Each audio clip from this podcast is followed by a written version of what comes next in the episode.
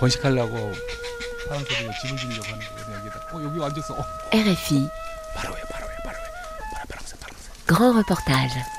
부부거든 저 쌍이. C'est une zone tampon à nul autre pareil, surnommée zone démilitarisée, ou DMZ. 70 ans après la guerre de Corée, elle continue de marquer la séparation entre Coréens.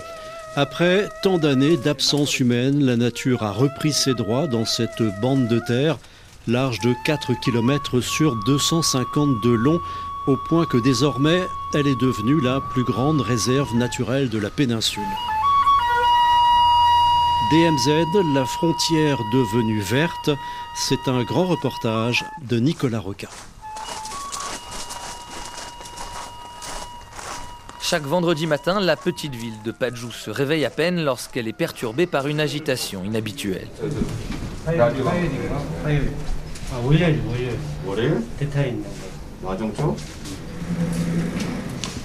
À 40 minutes de route de Séoul et à quelques kilomètres de la Corée du Nord, une dizaine de bénévoles se dirigent vers le cinquième étage d'un immeuble moderne.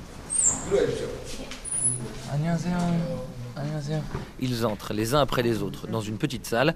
Sur la porte, il est inscrit DMZ Ecology Research Institute. 자, 오늘 그 저기 오늘 일정이 좀 약간 Euh, le programme d'aujourd'hui est un peu chargé et ça risque d'être euh, assez compliqué. Qui rejoint les sessions d'éducation aujourd'hui Uniquement vous deux Vraiment c'est le directeur de l'Institut Kim Sung-ho qui anime la réunion. Dans la petite salle, un joyeux bazar entoure les membres de l'ONG. Des plantes trouvées dans la DMZ, des centaines de livres sur l'environnement et des photos des oiseaux migrateurs peuplent la petite pièce. Ils préparent la journée en partageant quelques patates douces. Nous allons rencontrer la professeure à 11h30, hein, donc euh, nous devons nous dépêcher dans nos recherches et manger rapidement afin d'y être à l'heure. Si vous venez dans la zone de la DMZ aujourd'hui, sachez que nous serons escortés par l'armée, comme il y a un reportage sur notre organisation. Euh, le lieu où nous menons notre enquête aujourd'hui est autour des rizières. Nous n'y avons pas encore fait de recherche officiellement, donc nous allons le faire aujourd'hui. Et on prend notre équipement? Oui, oui, exactement. 어이 키가 뭐. 아이, 나도 큰 편인데 너무 더 크네. Chapeau, crème solaire, appareil photo et iPad. Après s'être assuré de ne rien avoir oublié, l'équipe de Monsieur Kim s'entasse dans une camionnette pour prendre la route du Nord. Je vais chercher la voiture. Rapidement, l'atmosphère s'alourdit. Le long de la chaussée, les barbelés et les baraquements militaires ont remplacé les immeubles d'habitation. De l'autre côté du fleuve Imjin, on peut déjà apercevoir les rives de l'autre Corée. À l'approche du checkpoint, les véhicules se font rares. Seules quelques personnes ont l'autorisation de se rendre dans ce que l'on appelle la zone de contrôle civil. Quelques kilomètres avant les barbelés de la DMZ, l'accès aux citoyens est déjà restreint. Les deux Corées ont créé des zones tampons en bordure de leurs frontières. Depuis plus de dix ans, cette ONG recense les espèces de plantes et d'animaux qui vivent en bordure de ce vestige de la guerre froide. On estime que 38% des espèces protégées des deux Corées ont trouvé refuge dans cette frontière inaccessible aux humains qui ne représente qu'1,5% de la péninsule.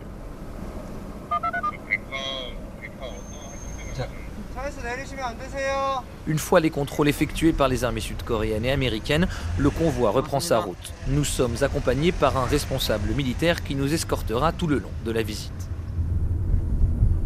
Donc là, juste devant, il y a un panneau où il y a inscrit Pyongyang 208 km.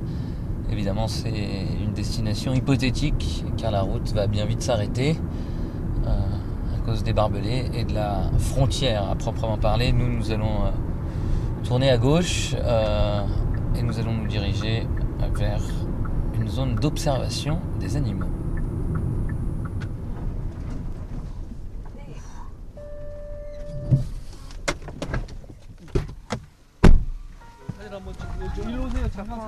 Hong Yong-chol, les yeux rivés sur son écran, aide Monsieur Kim à organiser la matinée.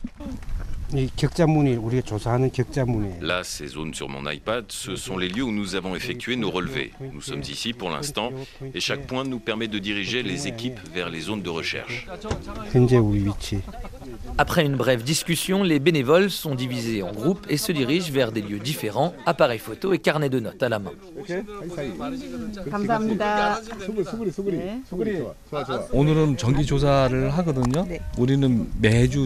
Aujourd'hui, c'est vraiment une enquête classique, comme on en conduit tous les vendredis. Cette personne-là va analyser l'écosystème dans lequel vivent les papillons et elle va observer la végétation, car c'est sa spécialité. Une autre équipe va se concentrer sur le statut de reproduction des oiseaux des oiseaux d'été, et l'habitat des oiseaux migrateurs. Moi, de mon côté, je vais m'intéresser à l'état général de la nature. D'autres vont essayer de voir comment se portent les plantes et les animaux qui vivent près des mines antipersonnelles. Et ça veut dire quoi les plantes près des mines? Bah, par exemple, ici, il y a des plantes qui poussent près des rizières, à proximité des zones humides, car elles ont besoin de beaucoup d'eau.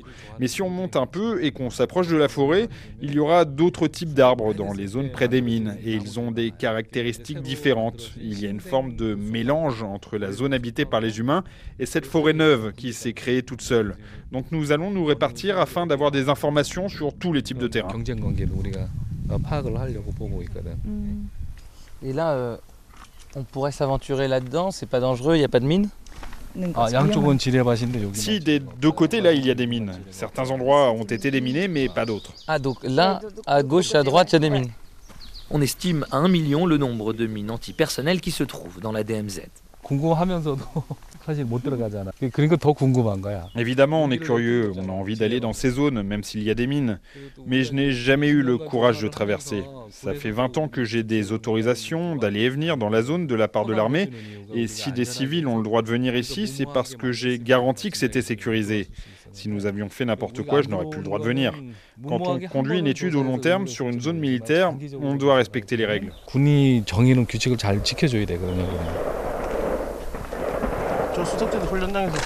Le cours de la discussion est interrompu par des bruits de fusil.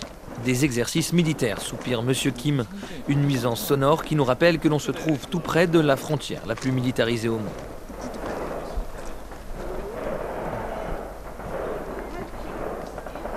Alors là, on est, on est à, quoi 3-4 km de la frontière. Euh, généralement, vos études, elles se situent, euh, elles se situent où? En bordure de, entre guillemets, de la, frontière, des barbelés Plutôt dans cette zone-là, pas trop loin des habitations? Ou est-ce que vous avez le droit d'aller à peu près dans la, dans la zone? Là? Non, non, on est à 500 mètres. 500 mètres. Vous voulez aller voir? On peut y aller hein, si on ne prend pas de photos. C'est ira, vous arrivez à grimper à travers les buissons là? Monsieur Kim nous sort des sentiers pour monter sur un talus et voir de plus près les barbelés.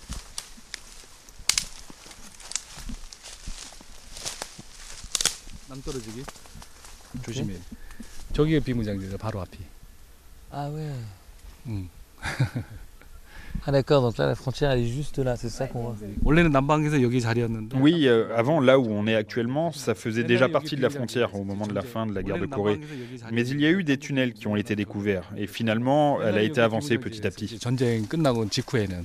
Là, on voit les montagnes nord-coréennes euh, là-bas et on voit qu'elles sont. Euh, il y, a des zones où, ça a été déboisé, on voit des endroits où la nature est, retirée. Qu'est-ce que vous pensez, qu'est-ce que vous avez pu observer de la préservation de la nature par les, Nord-Coréens? Il y a de vrais problèmes pour le pays car ils sont en train de réduire les forêts et les habitants utilisent le bois pour construire des maisons. L'oiseau bleu, l'oiseau bleu, attention.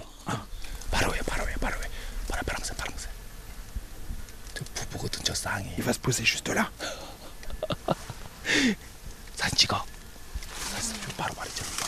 Prends une photo. Prends une photo. Son assistante et lui se mettent en quatre pour essayer de photographier un petit oiseau. Ce gobe-mouche bleu, c'est son nom, est venu se poser sur un arbre juste au-dessus de nos têtes.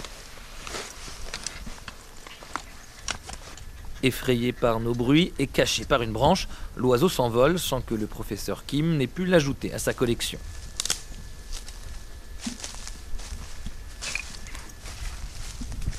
차는 아니야. 그 여름에는 애들이 와서 번식을 많이 하는데 이렇게 가깝게는 오질 않아요, 얘네들이. Non, ce n'est pas un oiseau si rare. L'été, il est dans sa période de reproduction et on peut beaucoup l'entendre, mais généralement on ne le voit pas aussi près de nous. Il y a aussi d'autres animaux comme des chèvres de montagne, des chevreuils, des sangliers. Mais il n'y en a pas tant que ça, alors que si vous allez dans la province du Gangwon, vous en trouverez vraiment beaucoup, comme des martres ou autres. 아, 그런 동물들이 지금 많이 있는 걸로 확인이 돼요. Pendant que Kim Sung-ho supervise une autre équipe, nous partons à la rencontre de Lee So-young et Kim Yong-jin, tous deux chargés de photographier certaines plantes. De part et d'autre de l'étroit sentier sur lequel ils ramassent et photographient les plantes, un grand panneau rouge sur lequel il est inscrit mine avec une tête de mort. Est-ce que je peux vous demander ce que vous avez trouvé euh, comme plante aujourd'hui Nous sommes à la recherche des plantes rares qui ont poussé naturellement ici, sans action de l'homme. Comme c'est une zone où les accès civils sont limités, l'écosystème est mieux préservé. Donc nous conduisons une enquête sur les plantes intéressantes et rares qui sont comparables avec celles d'autres régions. Et évidemment ici, il y a plus de diversité, plus de vie. Donc c'est amusant pour nous de mener ces enquêtes. 민간인들이 거의 없잖아요. 그래서 생태계가 그대로 보존돼 있어요. 이후에 여기가 완전히 6.25 때 거의 초토화가 됐었잖아요. Si vous regardez autour de moi, vous savez qu'ici, presque tout était dévasté, détruit après la guerre. Mais avec l'absence de présence humaine, la nature s'est peu à peu reconstruite avec des lichens, puis des mousses. Ensuite, à cause de la guerre et des destructions, cela a été difficile. Mais on a pu voir des plantes herbacées, puis des plantes ligneuses apparaître naturellement sans que nous ayons eu besoin de les planter.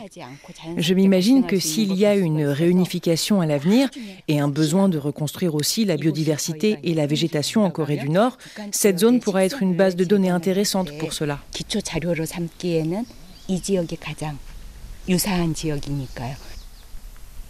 Malheureusement, le temps est compté, les autorités militaires nous demandent de retourner au point de rendez-vous. Mais une des équipes revient avec une bonne nouvelle.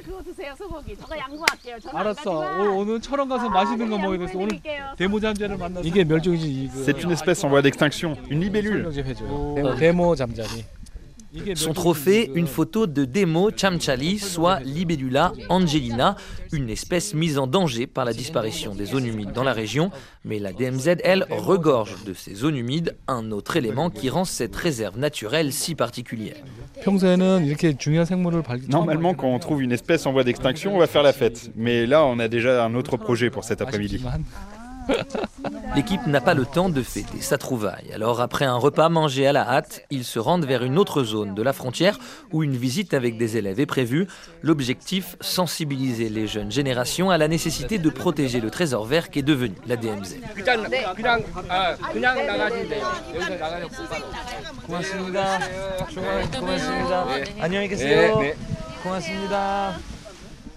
Pour nous, direction la région de Gangwon, à l'est de la Corée du Sud, en plein cœur des montagnes.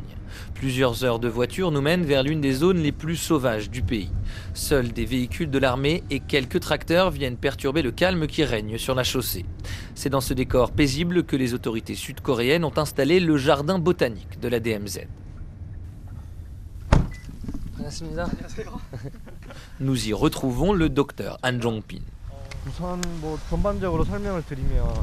Ce jardin fait partie des services forestiers de Corée et les montagnes là que vous voyez, elles font partie de la Corée du Nord. La DMZ s'étend de Paju jusqu'à Kosong et ici nous sommes au point le plus au nord de la zone démilitarisée côté sud-coréen. Donc c'est ici que nous pouvons faire pousser des plantes nord-coréennes, des plantes endémiques du nord de la péninsule auxquelles nous n'avons plus accès ailleurs en Corée du Sud. 14 chercheurs travaillent dans ce centre qui cherche à préserver l'héritage de la biodiversité nord-coréenne, mais aussi à promouvoir la réserve naturelle accidentelle qui s'est installée sur le 38e parallèle. Tout d'abord, les jardins que vous voyez devant vous, nous avons tout créé artificiellement. Évidemment, notre première préoccupation quand on a choisi un lieu comme ça, c'est l'eau, surtout pour permettre aux plantes qui en ont le plus besoin de survivre. Donc il faut être proche d'une vallée. Et ici, il y a la grande vallée là-bas, et cela permet à l'eau de s'écouler naturellement, ce qui est très important pour les plantes aquatiques. Kérogi sur là, comme on peut voir, là, il y a des, c'est des zones humides, ça. Oui, c'est ça. En fait, si vous allez dans une zone humide ancienne comme celle qu'on a voulu recréer ici, il y a une couche de tourbe. Normalement, la température y est assez basse et l'humidité reste. Grâce à ça, il n'y a pas de corrosion ou de décomposition et les couches s'accumulent. Ici, nous avons un sol avec une forte teneur en carbone, ce qui est très important pour les plantes. Nous l'avons construit sur le modèle de la zone humide de Yongne, qui est l'une des plus importantes de Corée du Sud. C'est une zone humide boisée, donc les plantes peuvent pousser là-bas et on peut les ramener ici.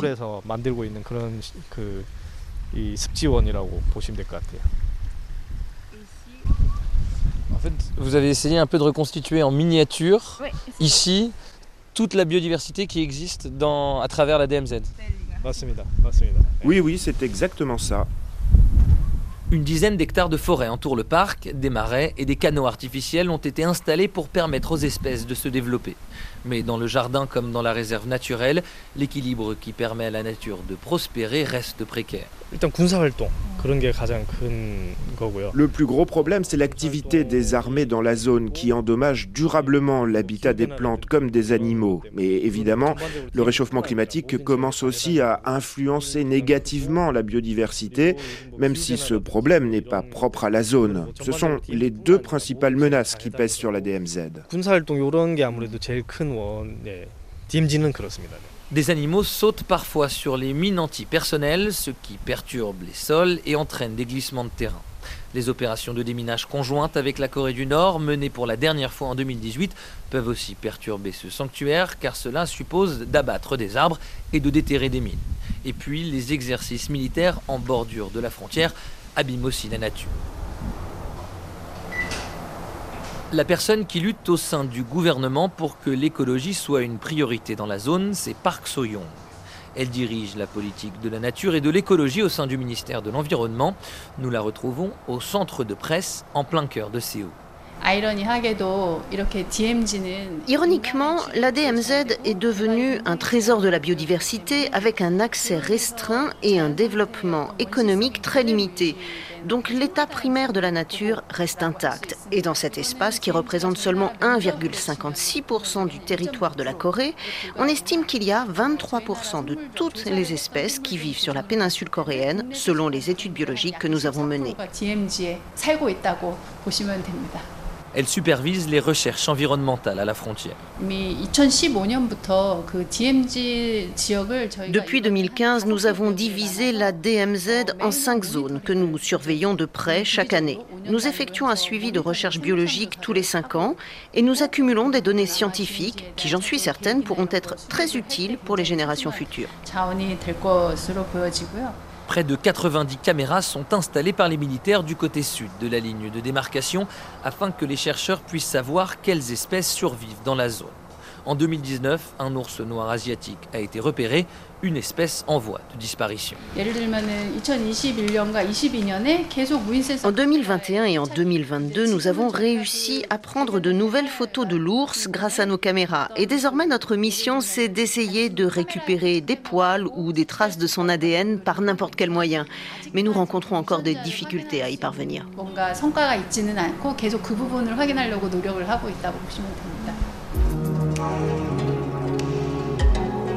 Le meilleur moyen d'améliorer la connaissance de la zone et de la sauvegarder serait de renforcer la coopération entre les deux Corées.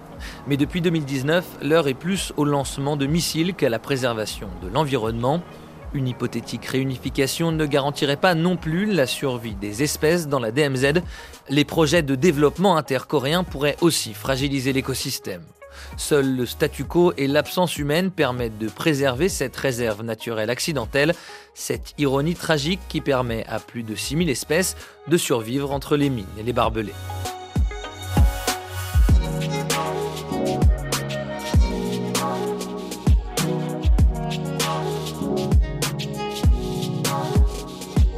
DMZ, la frontière devenue verte, un grand reportage de Nicolas Roca, réalisation Pauline Leduc.